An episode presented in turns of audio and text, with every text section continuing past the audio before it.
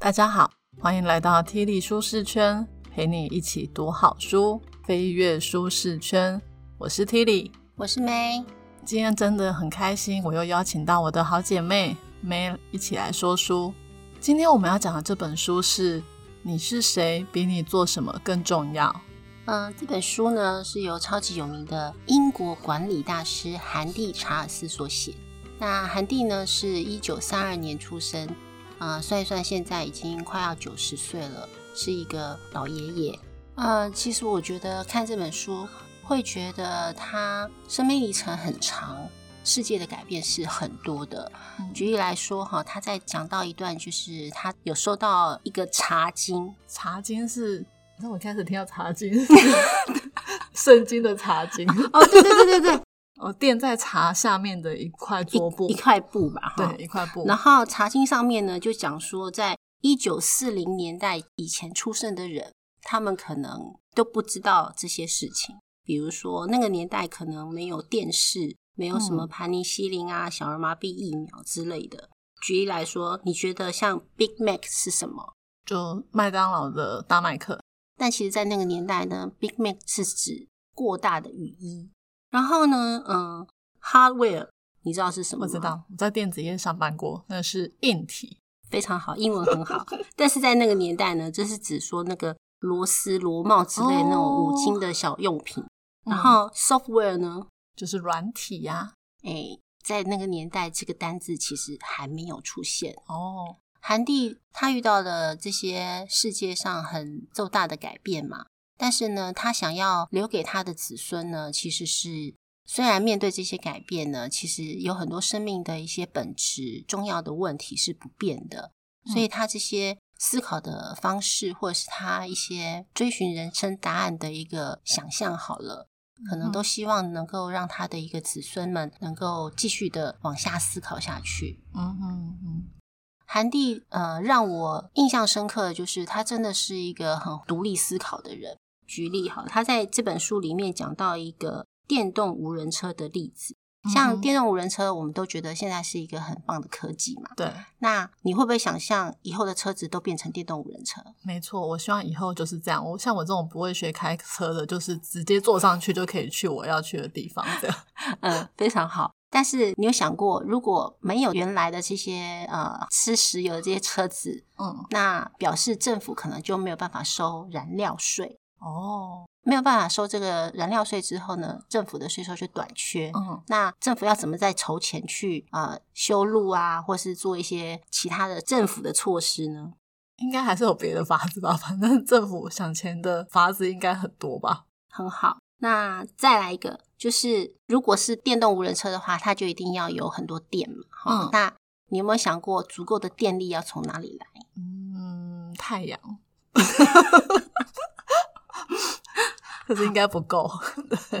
然后如果说呢，我们呃想要用电动无人车送孩子上学，嗯，然后孩子只需要呢取得密码就可以修改无人车的车子，重新设定车子。那我们要怎么样防止这种情况呢？嗯，好难哦。对对，完全没想到。所以我就觉得说，呃，韩帝给我的这个冲击就是说，他看一个问题，他会再往下去追。然后往旁边去想，他是各方面都会去想的，就是不会是只有单线条的思考方式。没错，对，所以我觉得这本书是可以一看再看的，就是它可以刺激我们有个思考的深度跟广度。韩帝啊，他其实是被称为是大师嘛，那你知道为什么他会被称为是大师吗？我之前有看过一本，是你拿什么定义自己？哦，但其他的管理的书，我好像看的比较少。嗯，就是他其实有出一些管理的书，跟一些他人生哲学的书。但是他之所以被称为是管理大师，是因为他有几本还蛮重要的一些著作。就是当初他可能在几十年前，他就提了一些观念，然后那些观念后来对这个世界的影响都还蛮大的。像他之前有写过一本很有名，叫做《大象与跳蚤》。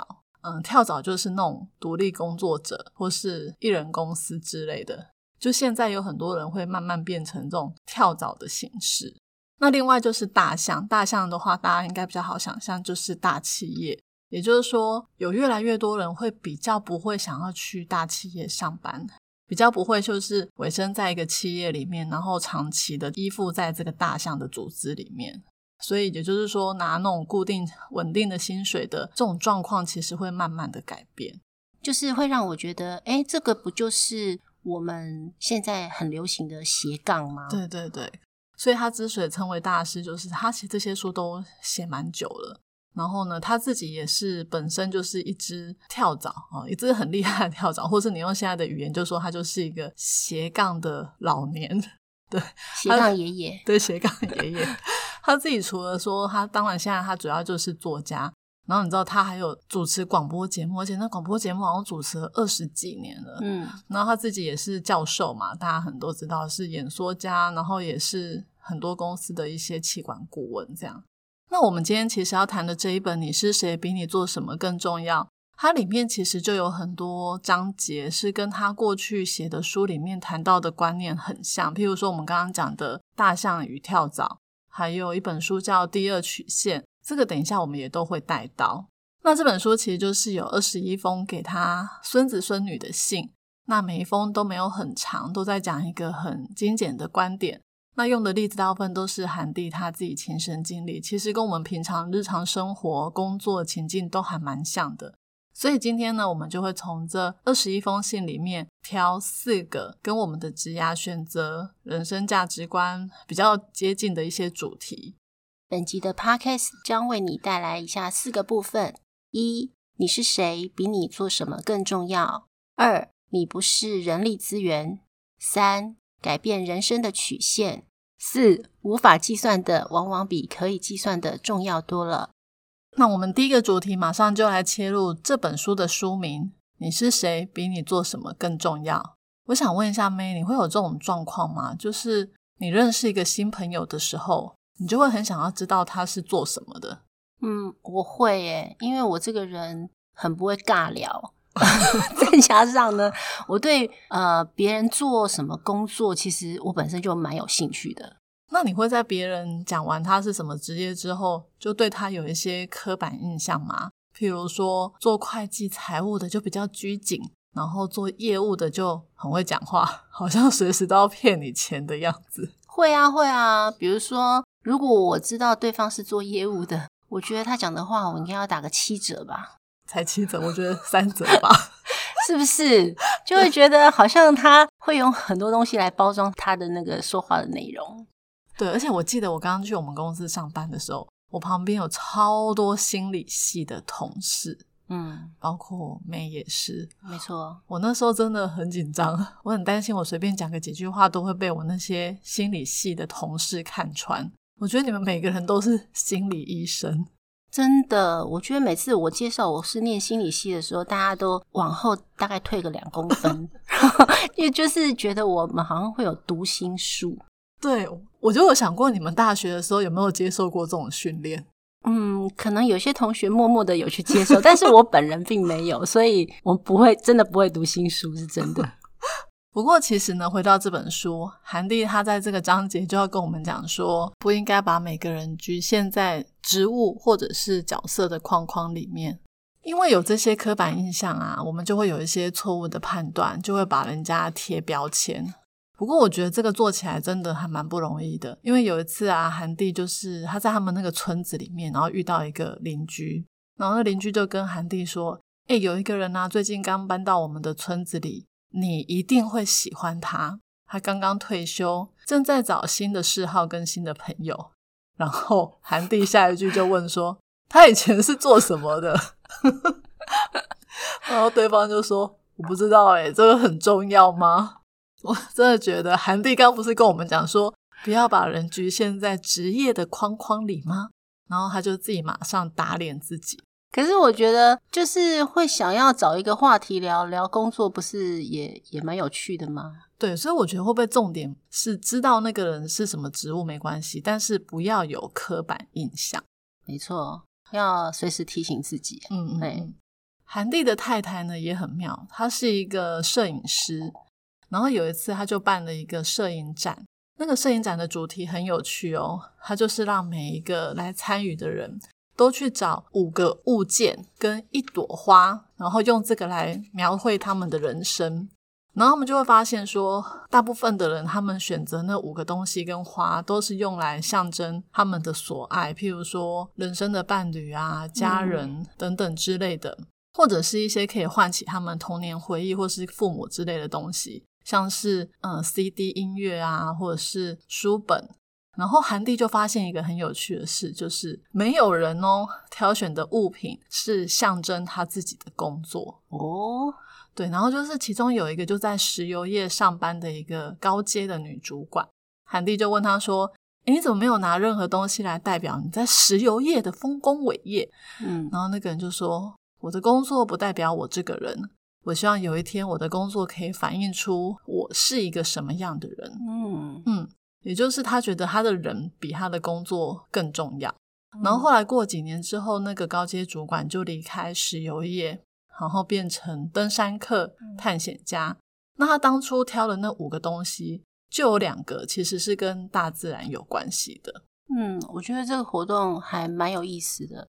没想到我们每个人就是花在工作上面的时间，你看一天八小时嘛，哈。但是当你去思考说五个东西的时候，居然是没有跟工作有关的。对，这个也真的很妙。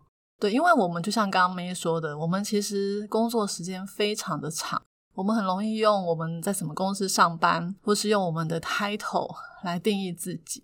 其实不是只有我们，连韩帝也是。韩帝啊，他在年轻的时候也是一个非常勤奋的上班族，应该是工作狂吧？对，是工作狂。他本来是在壳牌石油上班，后来他就去伦敦商学院，然后呢，他每天哦都是早出晚归。完全都没有陪伴他的家人。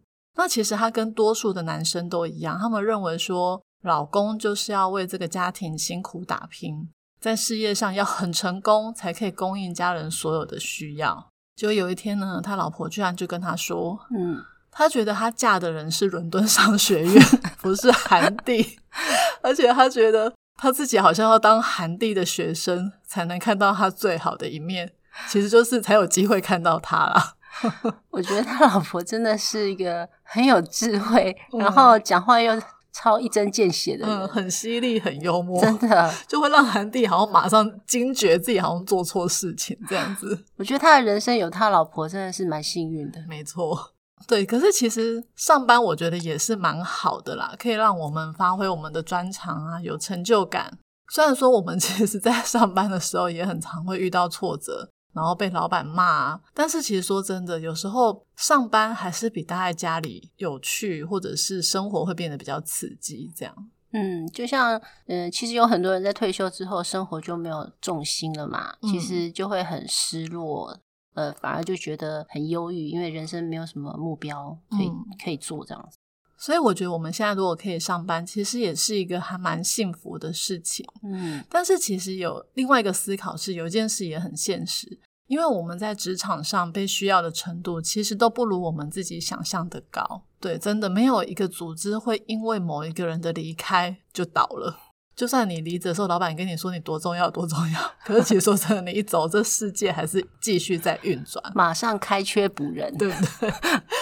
即便像贾伯斯这么天才的人物，就是 Apple 在他走了之后，还是卖的很好啊。对呀。韩帝就是要提醒我们说，不管如何，我们还是要回到自己的本身。我们会不会因为我们太重视工作，太希望我们人生要成功，然后忽略了人生中很多其他的面相？但是韩帝这本书也不是说叫你不要工作，当然工作是必须的。可是我觉得最重要的重点就是，我们要拿回自己人生的主导权、掌控权。也就是说，他建议我们每个人都要有一些独处、嗯，醒思的时间。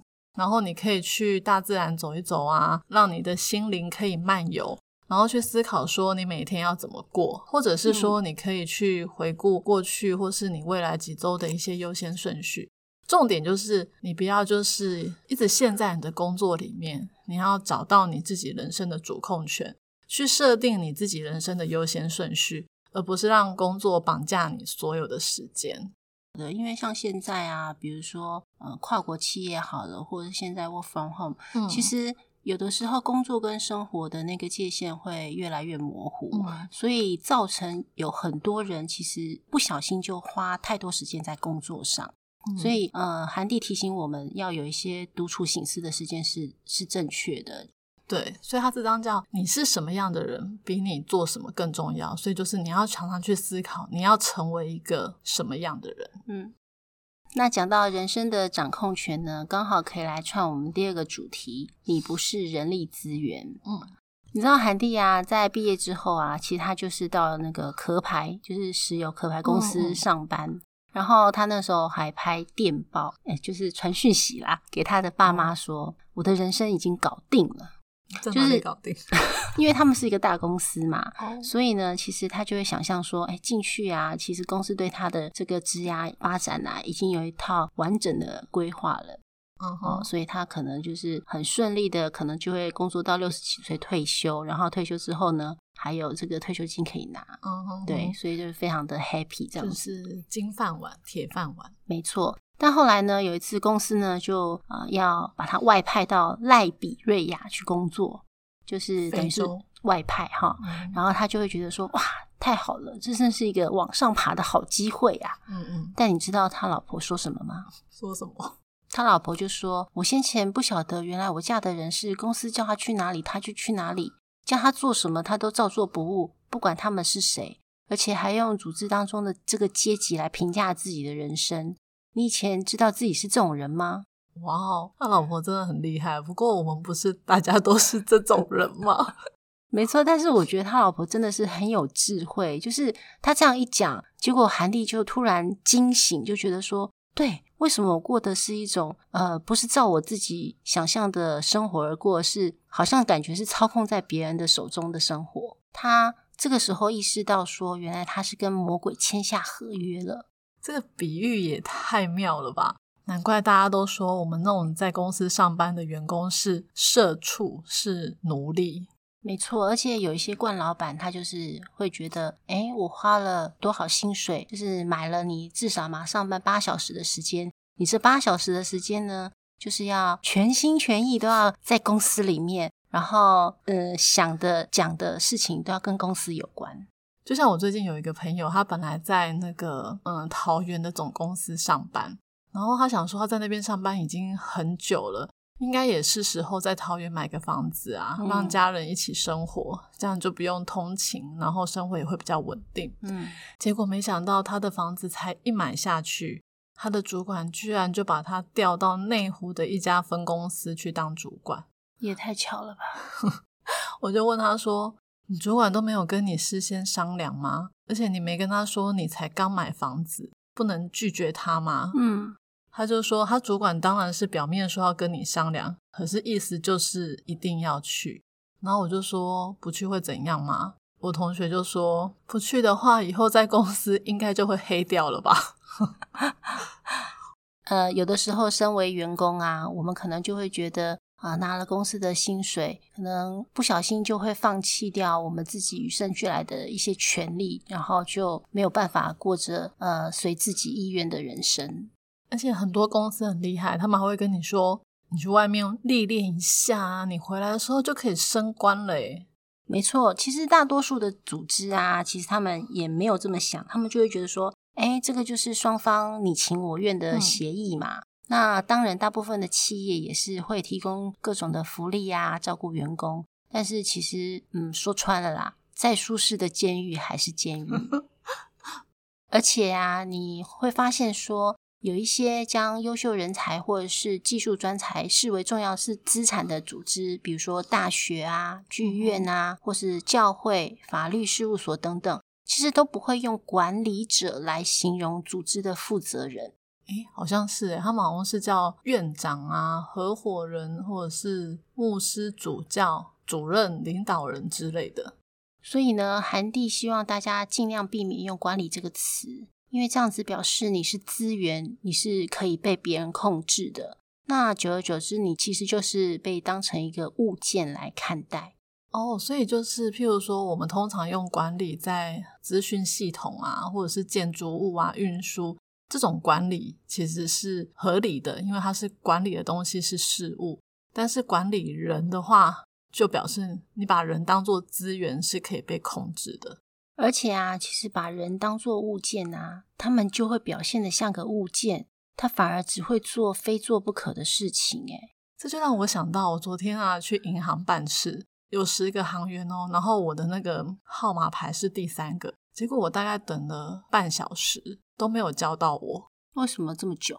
因为他们可能都是在处理银行里面的事情。后来好不容易叫到我了，结果我去了，我一个人大概也搞了十几分钟。而且就只有一个柜台开，就十个人只开一个柜台。然后后来我后面的人受不了了，就跑去跟那个行员说：“你们没有看到那么多人在后面等吗？” 就说：“我们等很久嘞，后面还有很多人。”然后我就心想说：“这到底是什么管理？怎么会就是十个人看起来都很忙，可是只有一个人在服务顾客，平均一个顾客要十五到二十分钟。”然后我想说，这个是不是就是韩帝讲的？就是没有人把顾客 看作很重要，因为他们只是一个物件。公司叫他们做什么，他们就做什么，也没有必要去追求顾客服务满意度这种东西。你讲的这个的确是有可能，但韩帝这边举的例子是说，他儿子啊曾经在放假的时候打工嘛。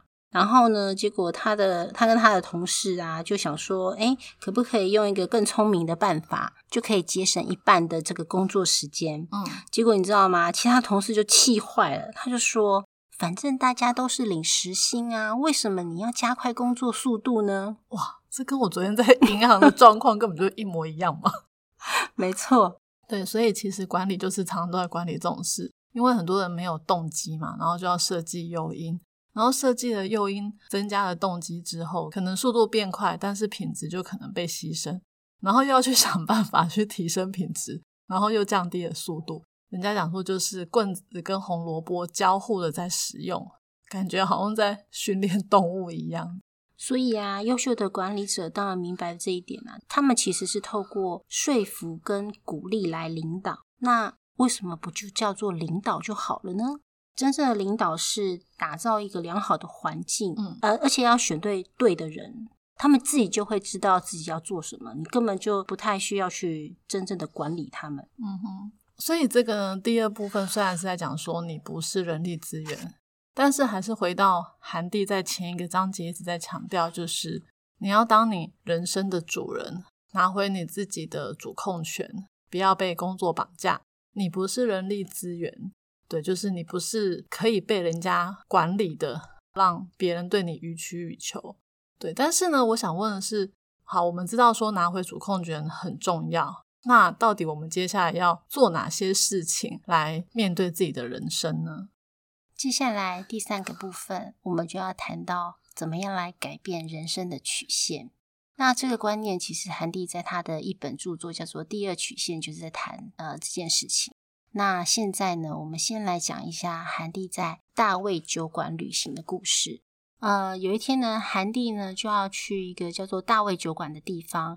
那他不知道怎么去嘛，就问人哈。然后这个人呢就跟他讲说：“哦，你就是直直开上山，然后到了山顶呢，你可以俯瞰一个小山谷，就会看到一条溪流，上面有一座大桥。那大卫酒馆就在桥的另外一边。嗯，但是。”你在距离酒馆一公里的地方，你就要右转上山，然后就会到了。然后呢，韩帝就一直开，一直开，但是他都没有找到关于那个右边的岔路。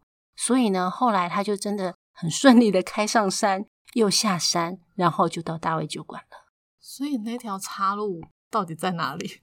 其实那条路呢，其实是还没有到山顶，而且也还没有看到这个山谷下的那个大卫酒馆的时候。就要先往右，就要切进去，这样子它就会一下子就到了，就不用绕到山上再下山。哦，所以那个人的意思就是，你其实一上山就要先往右，你不用再 上到山顶。那他干嘛讲这么多废话？没错，其实这个呢，就是跟我们要讲的第二曲线有关系。他的意思是说，如果呢你一直开到山顶。你就没有办法再回头，但是你就要开始走下坡了。他其实就在讲说，我们的人生啊，就像是一条横躺的 S 曲线。你这 S 曲线会往下走，再往上，然后到触顶的时候呢，就开始走下坡了。哦，所以就是像你走到山上，然后你看到大卫酒馆的时候，其实你已经在最上坡的部分，然后你就要开始走下坡，这样。没错。但是呢，他是觉得说，我们每一个人啊，或是企业或国家，其实我们的发展有可能都是呃这个 S 曲线嘛。但是我们就是在想说，我们不要到这个巅峰的时候再去想下一步。所以他意思就是说，我们在第一条曲线爬坡的时候。我们可能就要去想说，是不是要去走那个刚刚讲的右边的那一条岔路？因为直接走右边的岔路，马上就会到大卫酒馆了。所以右边的岔路是第二条曲线的意思。没错。所以如果说你都已经到了山顶，你再去找那个第二条曲线就来不及了。对。那重点是走山路还知道什么时候到巅峰，可是人生怎么知道我已经走到第一个曲线的巅峰呢？嗯，其实韩帝呢给我们两个这个指引的方向。第一个是说呢，其实你可以问问你周围的人，哈，像韩帝的太太啊，就等于是他的人生的职涯顾问嘛。所以在一些很重要的时间，他就会提醒他说：“哎，你是不是应该思考你的下一步了？”那呃，其实每次韩帝转换的时候，其实他都要花两年的时间才能够在新的曲线上面跟上进度，但一切都是很值得的。然后第二个就是，你当然还是要自我察觉了哈。首先呢，你当你觉得说你已经有一个自满的感觉，觉得很多事情都已经在你的控制当中的时候，你其实就要警觉，要小心了。然后再来是，除了你自己眼前的工作，你对于其他一切，你其实都没有一些好奇心，就是你整个人已经埋在工作里面了。其实这个也蛮危险的，因为你可能就是没有看看说，哎，你现在身处的环境是什么样的一个状态，这样子你可能会错失良机。然后再来就是，你可能有的时候也是要暂时放个长假，然后脱离工作，然后尽可能去体验你的人生，探索新的可能。我觉得他讲的其实蛮有道理的，因为很多人做一样的工作做很久，然后就会很难去离开现在的工作。去找新的职涯方向，然后就有一天呢，可能他就变成了冗员啊，就发现诶公司好像没有那么需要他的时候，他才在那边后悔说，哦，如果我之前就已经主动离职或是转换跑道，可能现在的情况就都不一样。嗯，其实像我们现在这样做 podcast 也是一种开创第二曲线的过程。不过讲到做 podcast，说真的，当初是 May 一直跟我说叫我来做 podcast。我觉得他根本就是韩帝的太太。我是很喜欢推坑，对，如果不是他一直跟我讲，我可能也不会想要来经营。其实主要还是因为我自己身体的状况没有很好，然后没有办法在很高压的工作环境一直工作，然后我就会想说，好吧，那我来开启我人生的第二条路。其实现在看起来，其实真的只是一个巧合。但是走了这一条路之后，会发现，就像刚刚韩帝说的，其实是还蛮值得，因为你好像拿到你人生的掌控权，你的人生就真的会有一些不一样。那其实韩帝呢也有提到说，我们要找新道路或者是新曲线，其实是有一些方式的哈。首先呢，你可以列出说，啊，有哪些事情在你的人生当中是很重要的。我觉得我人生当中最重要的事情就是家人健康，跟觉得要做这个有趣、有成就感的事情。嗯，当你觉得呢，你已经找到了人生当中重要的事情的时候呢，你可能就可以想一想自己可以做一些什么事情，然后去想一下它的可行性。那这个时候呢，你可以去找跟你比较亲近的人，或是比较友善的局外人来讨论。那这个讨论呢，是让你可以打开你的眼睛，看到新的可能性，而且有一些机会来临的时候，你就可以快速的行动。然后呢，你也可以创造一些可能的机会。比如说，假设你想要做一个创业家，好了，你可能需要去找一个相关的人士，跟他们碰面。然后可以收集一些资讯啊，或者是有一些网站啊、一些社群、创业家的社群啊、研讨会啊，你都可以去看看。呃，认真的去呃理解说，成为你想要成为的那个人，他可能是呃处在什么样的环境，会遇到什么样的问题，就是去把它具体化一点。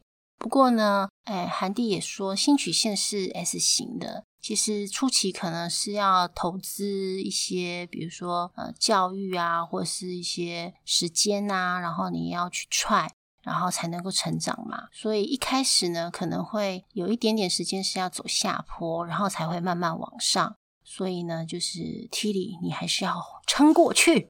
讲到这，我们刚好可以来带今天的最后一个主题，就是无法计算的，往往比可以计算的重要的多。其实我在做 podcast 差不多二三十集的时候，有一阵子真的还蛮低潮的，就像韩帝说，那个 S 曲线 就走到一个低谷的那种感觉啊？为什么？因为我每天啊都会去看我的 podcast 的收听数。就是不重复的下载数，然后我就发现我收听数上升的速度非常的缓慢，其实就是没有什么成长了。这个其实还蛮打击我的，因为如果一开始讲讲不好，数字不好也是很正常。可是我想说，我讲了要三十集了，怎么说应该也算是有点熟练，怎么会数字都上不去？然后我就会开始怀疑我自己的能力，然后我也想不通，说我要怎么调整。那现在有比较好了吗？现在呢，数字一样也还好，也是没有什么进步。但是我觉得我的心态是有一点调整，就是看了这本书，就是这个章节，韩帝他就讲说，我们人类真的很容易被数字给操弄，也就是我们常都被数字牵着走。没错，像我们在公司上班啊，都要追求 KPI 啊，或是销售量啊、订单数啊。然后或者是什么客户满意度之类的，像我今天呢，才在看我喜欢的这个 K-pop 的销售排行榜。所以你的偶像男团是在第几名？我的偶像男团还有在前二十名，还不错哎。不管是哪一个领域，都要追求指标，就像是 K-pop 也是一样。那其实呢，也不是只有企业公司会追求 KPI 啦，其实大家都在比数字嘛，而且。有人就比谁赚的多啊，谁的头衔比较厉害啊？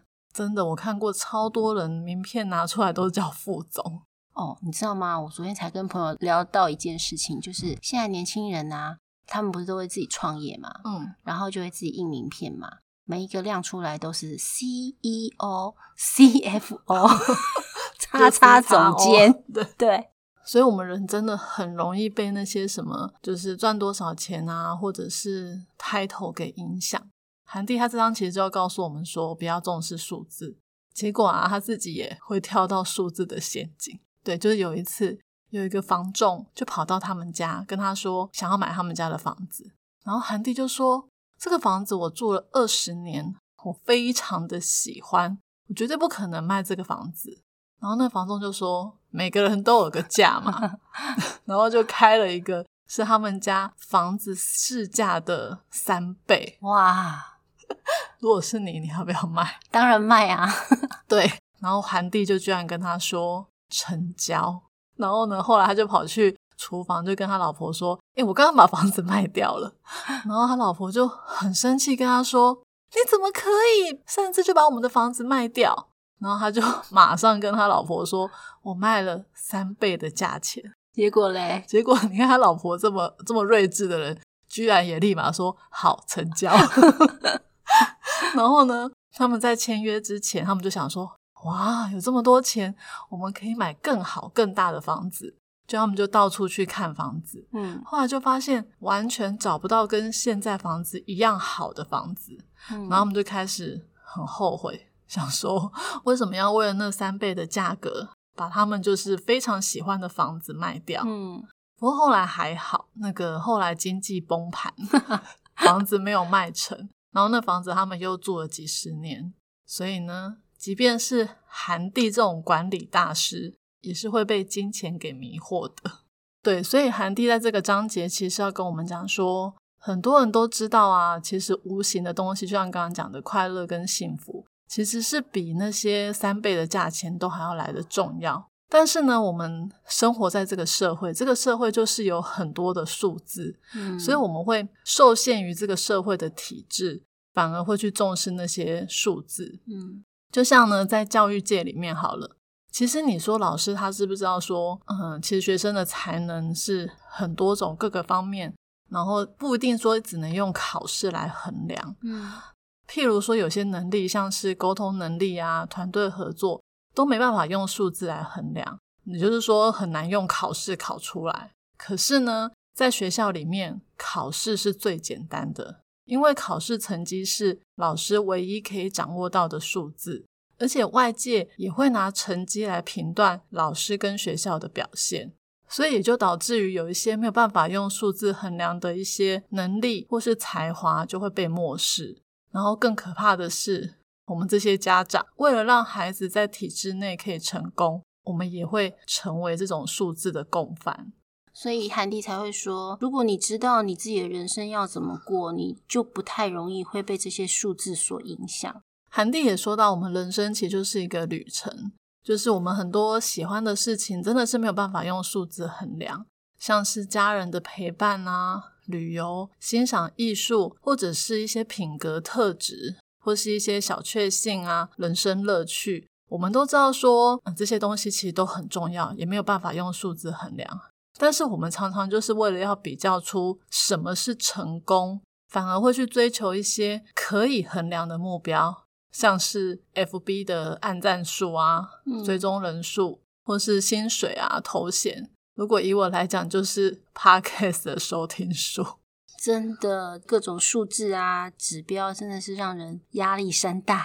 嗯，我后来呢，比较没有那么在意 Podcast 的收听数，其实也是因为韩帝他在这本书有讲到，就是有记者问他说：“你觉得你这辈子对什么感到最自豪？”然后呢，他就说，他这辈子成不成功，其实是要透过别人的人生来衡量。怎么衡量啊？就是因为他有儿女嘛，有家人，有孙子孙女，那他觉得他的言行啊，或者是他的一些人生的哲学，都会去影响他们。那如果说，因为他们被影响之后，而把这样的一个好的价值观延续下去，去做一些很棒的事，变成很棒的人。那他觉得他的人生就很自豪。那再来就是他写了很多书，然后他觉得如果有人可以从他的书里面得到一些收获，他也会觉得很高兴。就像他有一次有收到一张白纸，上面连个名字都没有，嗯，只写说谢谢，然后就让他开心很久。那我后来其实也有收到几个赞助者给我的一些回馈，说他们很谢谢为他们说书。或是让他们在忙碌的生活中可以听到一些好书，我就真的觉得我可以感受到韩帝说的那种快乐，真的是没有办法用数字衡量的。能够对别人有帮助，真的是一件很开心的事情。不过，我觉得我以后还是有 可能哪一天又被数字给迷惑，或者是因为数字而感到失落，所以还是希望听众朋友可以多给我一些鼓励的话语，让我可以好好的坚持下去。那我们今天的说书就说到这里，最后来讲一下看完这本书的感想。呃，我自己觉得这本书呢，其实是真的可以每隔一段时间就拿起来看一下，就是韩帝他对我们的一些提醒啊，然后会有一些让你呃醒思的部分哈。今天我们要送给大家的三个知识礼物，分别是：一、拿回人生的掌控权，重新设定人生的优先顺序；二。还没到顶峰前，找出第二曲线，开辟你人生的新视野。三，不要被数字迷惑。人生中最重要的东西，通常都是无法计算衡量的。我已经把今天所有的重点内容都放在我的波洛格 podcast 的说明栏有连接哦。这一节的题目是：听完了这本书之后，你对人生有没有什么新的见解呢？欢迎你留言跟我分享你的看法。愿上帝帮助我们拿回人生的掌控权，知道生命中最重要的事都是没有办法用数字衡量的。也求上帝给我们智慧与勇气，找到人生中各种新的可能。我是 Tilly，我是 May，Tilly 舒适圈一周一本好书，我们下周见，拜拜，拜拜。